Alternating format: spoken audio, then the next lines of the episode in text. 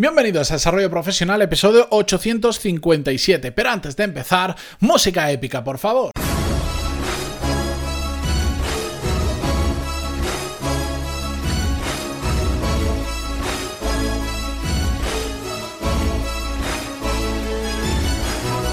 Buenos días a todos, soy Matías Pantaloni y esto es Desarrollo Profesional, el podcast donde hablamos de lunes a viernes sobre todas las técnicas, habilidades, estrategias y trucos necesarios para mejorar cada día en nuestro trabajo.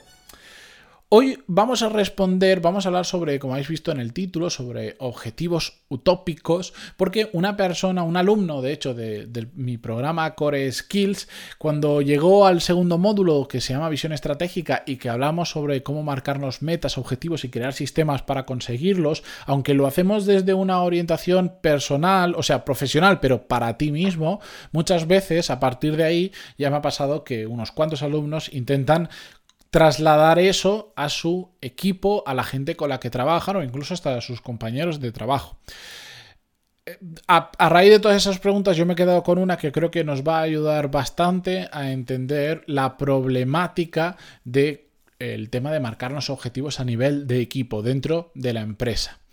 Eh, dentro de todas las cosas que me preguntaba esta persona, me voy a quedar solo con la pregunta y vamos a ir al grano. Me decía, ¿qué opinas de los objetivos utópicos que ponen algunos jefes y la frustración de su equipo? Bueno, para mm, opinar sobre todo eso, mm, mucho contexto antes. Poner objetivos entraña entre muchas, yo destacaría las siguientes dificultades. Lo primero es que para poner objetivos necesitas controlar muchísimo, muchísimo, muchísimo el trabajo que hay detrás de esos objetivos. ¿Para qué? Para poder poner objetivos realistas. Si tú no tienes ni idea del sector, de lo que implica ese proyecto o lo que sea, va a ser muy complicado, por no decir prácticamente imposible, que pongas objetivos eh, que realmente aporten a la empresa, que sean realistas, que tengan ese puntito que les haga rendir más, etcétera, etcétera. Y esto, bueno, pues muchas veces lamentablemente habremos visto que cuando una persona llega de fuera eh, y viene de un sector muy diferente y hace las cosas mal, pone objetivos que son inverosibles, objetivos que son utópicos, como me decía esta persona. Entonces, esa es una dificultad muy grande. Otra es que realmente si lo queremos hacer bien, para poder poner objetivos, tenemos que intentar que la situación de la empresa sea lo más estable posible. ¿Por qué? Porque cuando la situación es muy inestable, para mal, porque está decreciendo a un ritmo de vértigo, o para bien, porque estamos creciendo con una aceleración brutal, que ambas situaciones son muy complicadas de gestionar, ojo, pues lo más probable es que esos objetivos o los marcamos a muy muy corto plazo o no van a servir de absolutamente nada porque cambia tanto la empresa y más en estos, yo creo que en, este siglo, en estos momentos que nos toca vivir, que todo es cambiante a una velocidad de vértigo, es muy complicado. Entonces, si no estamos en una situación de estabilidad donde puede haber un crecimiento, un decrecimiento, pero bastante controlado, tenemos que asumir que en ocasiones, como yo digo, nos va a tener que, eh, nos va a tocar apechugar.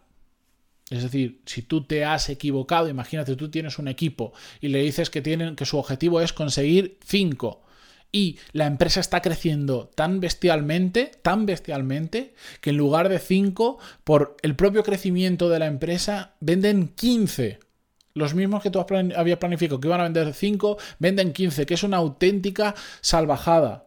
Y claro, aquí la tentación, imagínate que tú por objetivos estás pagando, estás remunerando más. La tentación de mucha gente dice, oh, yo le prometí que si llegan a 5 les daba esto, han llegado a 15, ¡buah, que se me va una pasta! Pues a pechuga.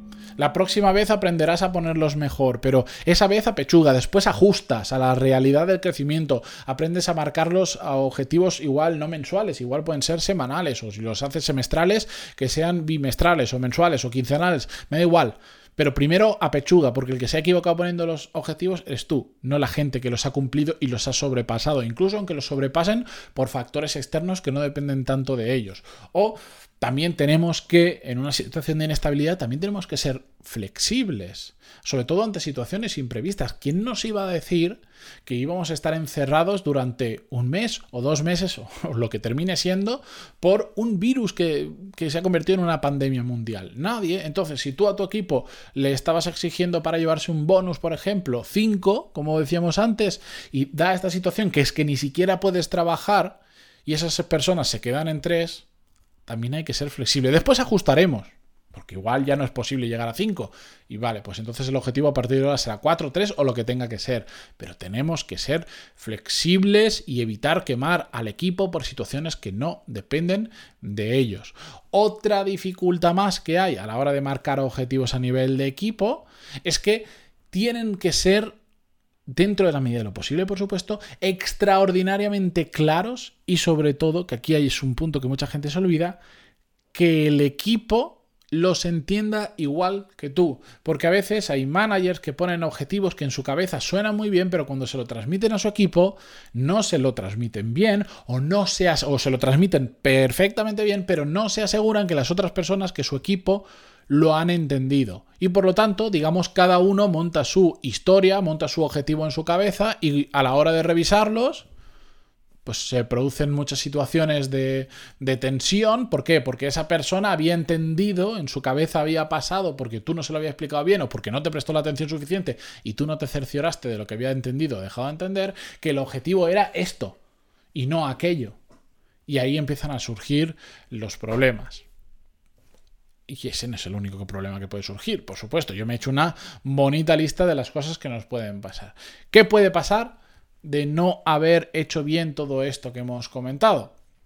Por ejemplo, si marcamos objetivos que son utópicos, difícilmente alcanzables o como le queráis llamar, ¿qué va a pasar? Que incluso aunque tengamos el arte de convencer a nuestro equipo de que sí que se puede alcanzar, cuando vean la realidad que es inalcanzable, que es utópico, los vamos a frustrar con toda la razón del mundo.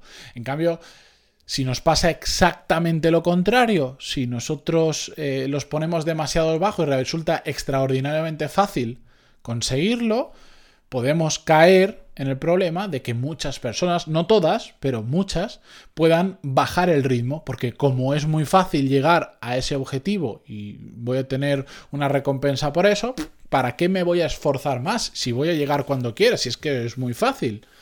En otras ocasiones va a pasar que eso mismo nos lleve a que, por ejemplo, pues igual estés, si pagas una comisión por venta, por alcanzar objetivos o por lo que sea, si es extraordinariamente fácil y va en aumento a medida que consiguen más, que igual vamos a estar pagando en exceso por algo que es muy fácil de hacer. Que ojalá todo el mundo pueda pagar lo máximo posible. Me encantaría, pero hay una realidad en la que, eh, el mercado se tiene que ajustar por más que, te guste, hay un momento en el que hay que pagar lo justo por el trabajo, por el valor que aportan. Si está mal puesto y estás pagando muchísimo por un valor muy bajito, pues eso te puede crear a nivel de empresa, a nivel de equipo, problemas. No podemos permitir que eso tampoco ocurra. También, si no ponemos bien los objetivos, se da mucho que Mm, aparezcan roces por confusiones, porque como os decía antes, hay diferentes interpretaciones de cuándo se consigue o se deja de conseguir un objetivo, que a mí eso me pasó y mm, sinceramente me molestó bastante. Culpa mía por no haberlo... era yo el que recibía, el que tenía que cumplir el objetivo y cuando cumplí lo que yo creía que era un objetivo, me dijeron, no, no, es que es así y me molestó mucho porque realmente era una interpretación muy cogido con pinzas. Error mío también por no haberlo comprobado antes, pero bueno, de todo se tiene que aprender. También se generan roces, pues porque cuando estás cambiando constantemente los objetivos porque eres una persona indecisa o te pasas queriendo ajustarlos tanto, estás constantemente, ahora lo hago así, ahora lo mido así, etcétera, etcétera, pues también genera roces porque la gente no lo ve claro, porque mm, les da la sensación de que estás intentando aprovecharte de la situación o también se generan roces por el incumplimiento. Porque tú has dicho, yo te voy a pagar esto si llegas a esto, pero después no apechugas con tu error o no eres lo suficientemente flexible con la situación, como hemos visto antes, pues, y no cumples con lo que habías dicho, pues al final es normal que surjan roces, es normal que la gente se enfade, es normal que la gente se frustre. Así que como conclusión de todo esto, eh, ¿Debemos trabajar todos por objetivo? En un mundo ideal os diría que sí.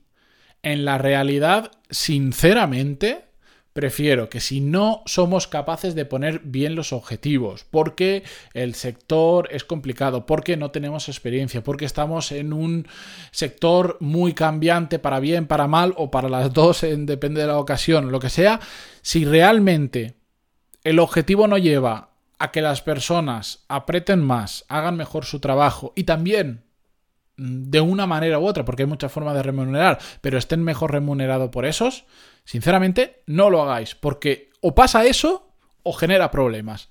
Esto, es un, esto sí que es un blanco y negro. O funciona muy bien o funciona muy mal. Entonces, si no tenéis la seguridad de que va a funcionar muy bien, mejor no hacerlo.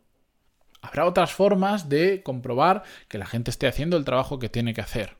O, por lo menos, un punto intermedio es no asignes unos beneficios extra, dinero, flexibilidad horaria, lo que queráis, a unos objetivos si no tenéis claro que están bien puestos. Simplemente poned objetivos, controladlos, ser flexible, aplicar todo esto, pero que no haya una remuneración económica o de valor que dependa de ello, porque entonces es cuando la gente está esperando algo a cambio y se incumple, se hace mal o lo que sea, y es cuando surgen los problemas. Así que con esto espero haber respondido a la pregunta de este alumno del curso Core Skills. Aprovecho, oye, para contaros un poco, ya lo dije hace tiempo, pero de vez en cuando os lo voy a ir recordando. Eh, a finales de mayo voy a sacar la siguiente edición del programa, de nuevo será igual, empezaremos en una fecha determinada, 50 plazas como máximo, porque no soy capaz de gestionar con la cercanía que yo quiero y con la comunicación que yo quiero con vosotros a más personas. En mi página web tenéis más información de cómo funciona, me podéis escribir, me podéis escribir por email, por WhatsApp, de todo, y os cuento, estoy preparando una nueva página para explicaros con más detalle, porque...